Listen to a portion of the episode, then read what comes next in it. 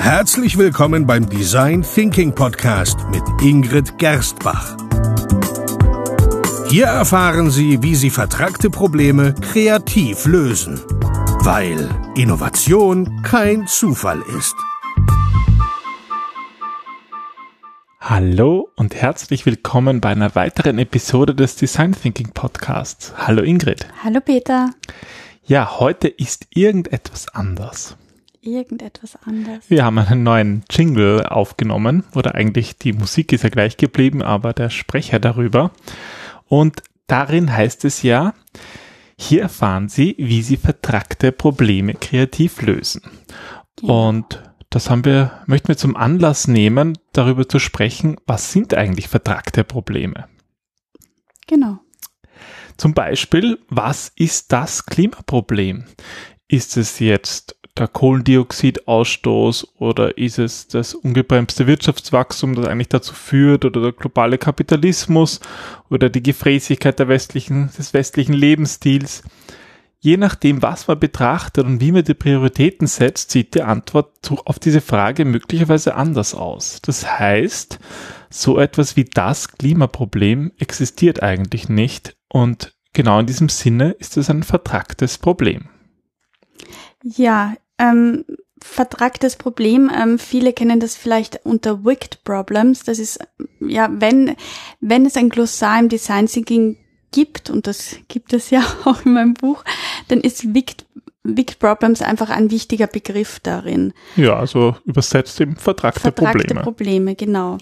Ähm, 1973 ist das Wort zum ersten Mal vom Professor Horst Rittel ähm, eingeführt worden und darin beschrieb er eigentlich, dass systematische Planungsprozesse den Herausforderungen von sozialen Problemen eigentlich nicht gerecht werden.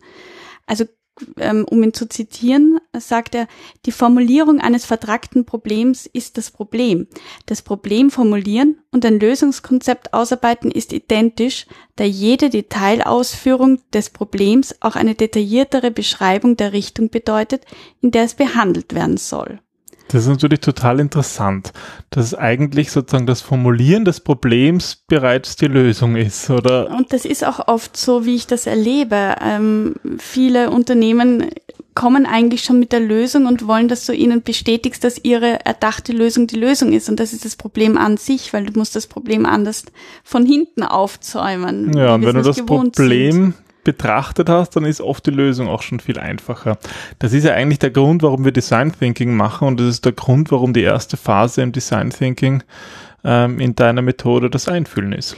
Und ich finde, das ist auch eine Erklärung, warum es zu Verstörungen führt auch wenn Unternehmen wissen oder ich ihnen das warum erkläre, warum wir jetzt viel Zeit in die Einfühlphase aufwenden, ist es doch immer verstörend, weil wir es nicht gewohnt sind, uns so detailliert mit Problemen auseinanderzusetzen.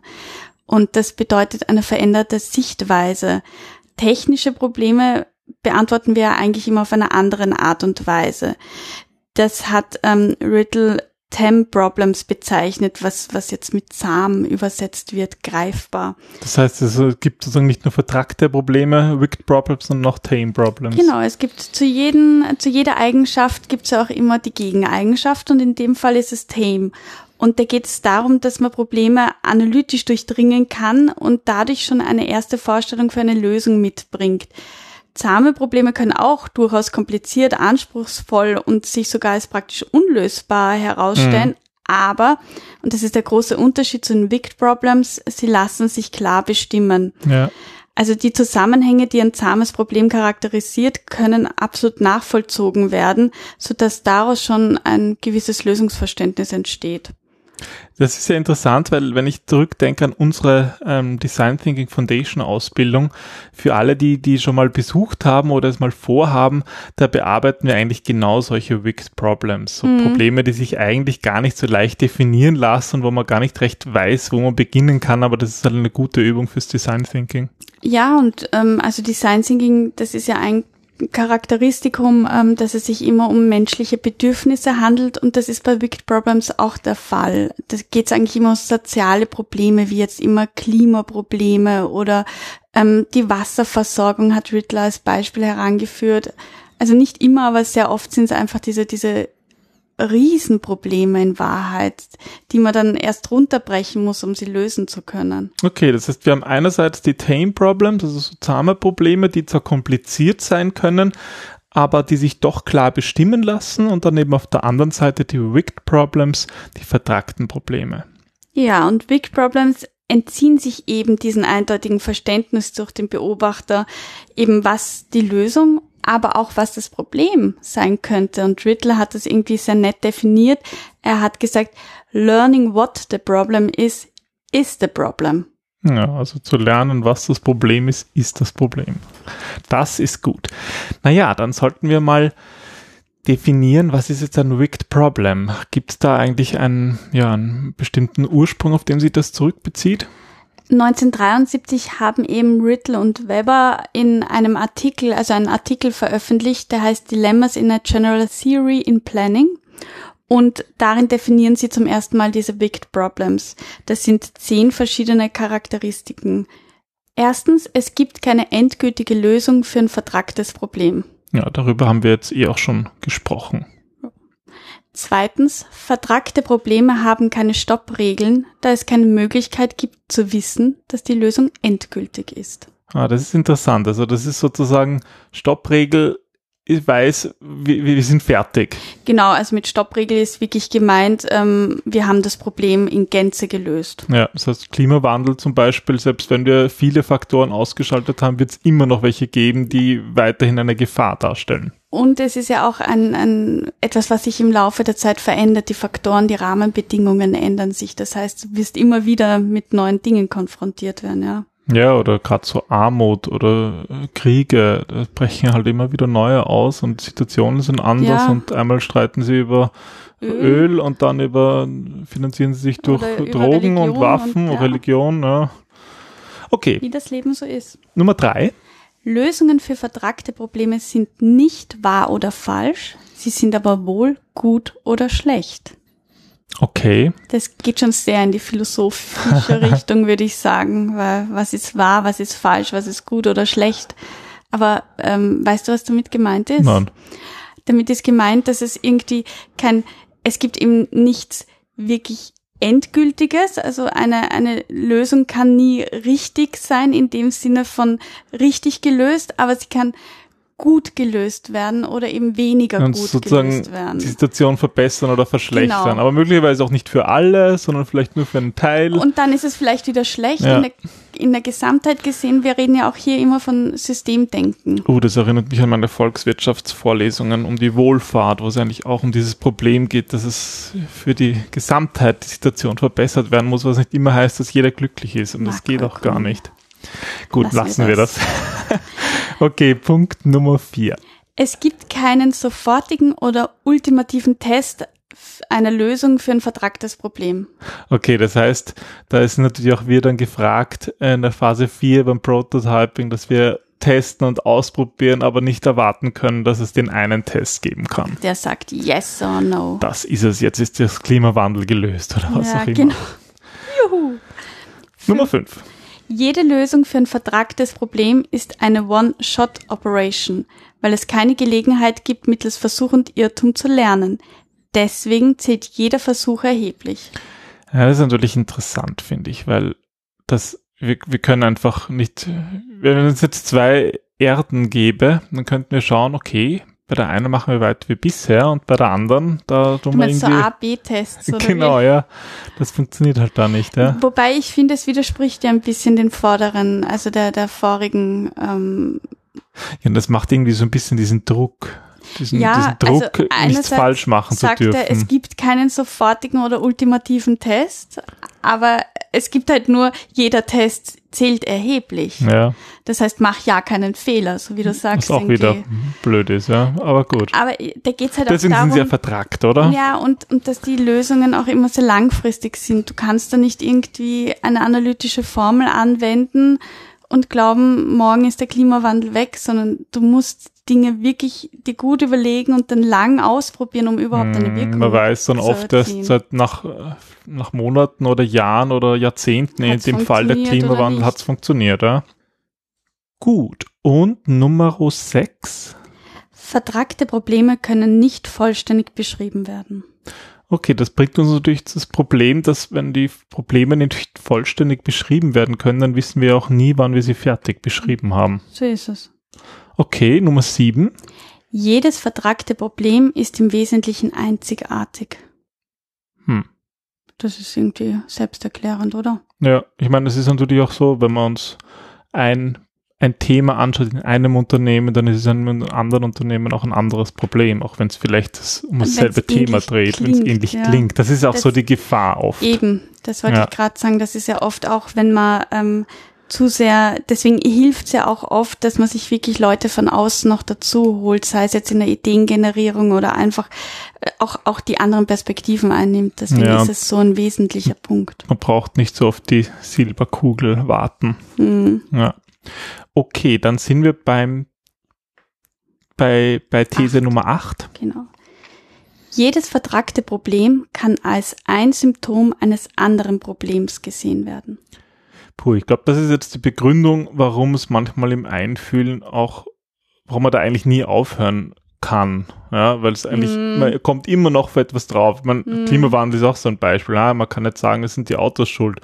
Und warum, warum gibt es überhaupt so viele Autos? Weil, also, das kann man ewig weiterführen, ja. Ja, und vor allem, du kriegst immer weitere interne Aspekte, so wie du sagst, es gibt immer, immer neue Aspekte und ein guter Teil äh, ist irgendwie dann auch, ja, ähm, zirkulär. Ja, es bedingt sich gegenseitig. Ja, deswegen ja. müssen wir auch iterativ arbeiten. Okay, These Nummer 9.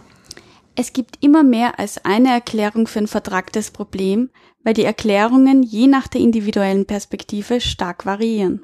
Ja, das ist eigentlich, de deckt sich mit dem davor eigentlich eins zu eins. Ja. ja. Okay, und zuletzt zehntens. Der Designer oder Planer hat kein Recht, falsch zu liegen und muss für sein Handeln voll verantwortlich sein. Puh.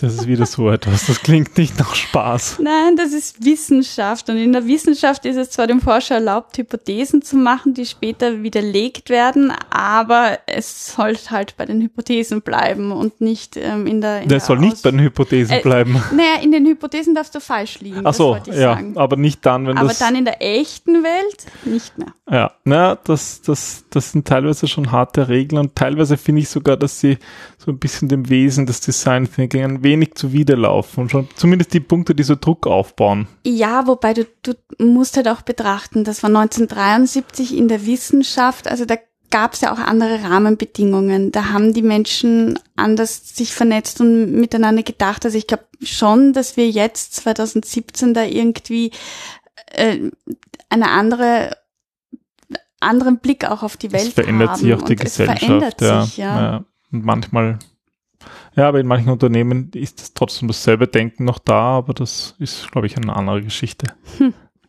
Auf jeden Fall, das, was ich spannend finde, ist, dass Rittel dabei betont, dass eine wirklich sinnvolle Betrachtung der einen Seite nur vor oder nach der Betrachtung der anderen Seite gelingen kann. Mhm. Ja?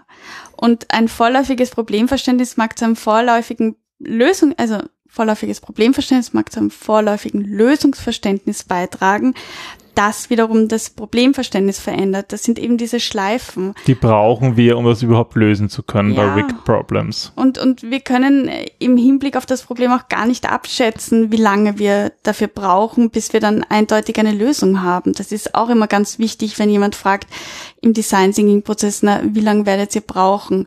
Wir können Iterationen abschätzen um dann zu, drauf zu kommen, wie weit wir dann für die nächste Iteration brauchen. Aber, Aber auch das ist wieder eine Hypothese und eigentlich kann man nicht sagen, weil man ja nie sagen kann, wann ist man fertig. Mm, das war so ja bereits es, die ja. eine Regel Nummer zwei, dass es keine Stoppregeln gibt.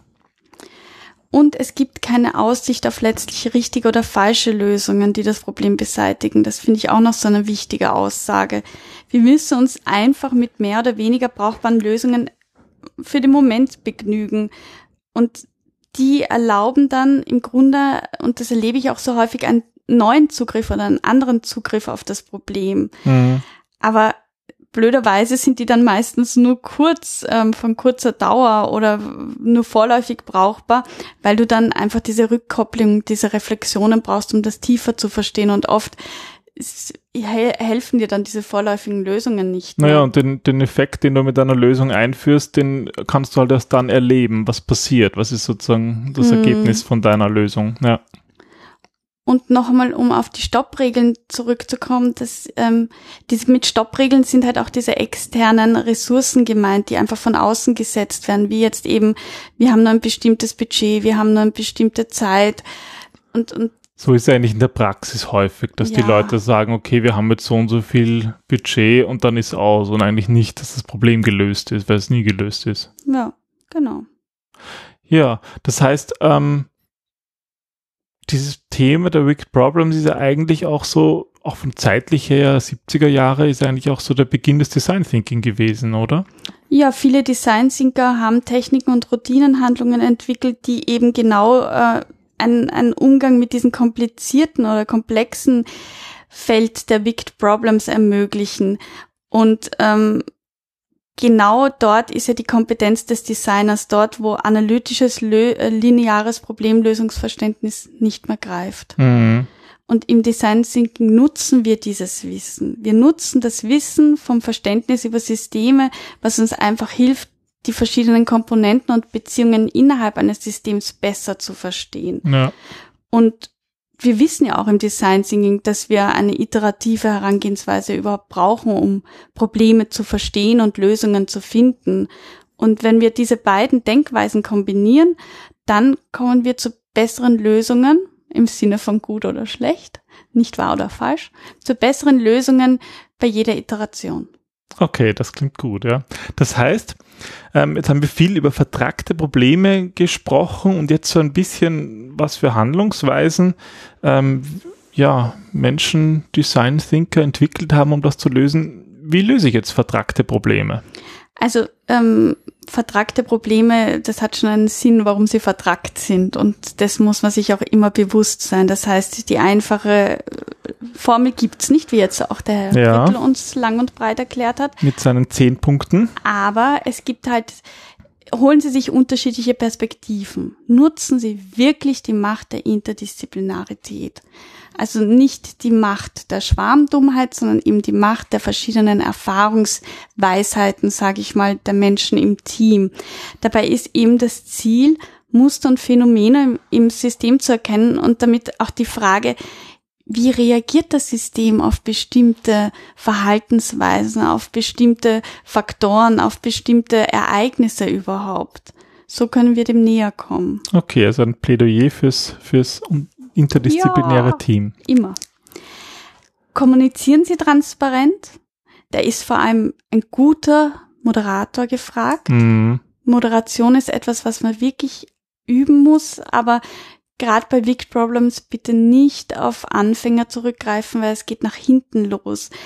Und von Anfang an klar und deutlich und eindeutig die Ziele und die Prozesse auch an alle Beteiligten kommunizieren. Okay, also gute Kommunikation, was auch eine Moderation Ja, weil die, einschließt. Ja. das Problem ist per se schon so vertragt, wir müssen es nicht noch komplexer und komplizierter Okay. machen. Und, und- dann?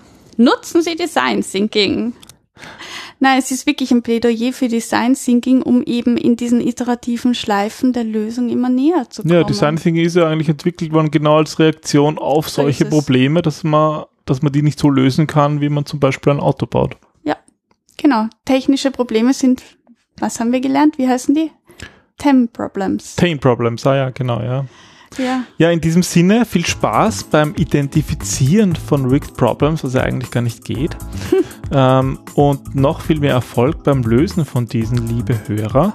Und in diesem Sinne dieser Iterationen ähm, lade ich Sie natürlich ein, jetzt die ersten Folgen wieder zu hören, wo wir zum Beispiel den Design Thinking Prozess ähm, ähm, durchgenommen haben, der eigentlich genau eine Antwort auf, ja, auf dieses Punkt 3 ist, nutzen Sie Design Thinking.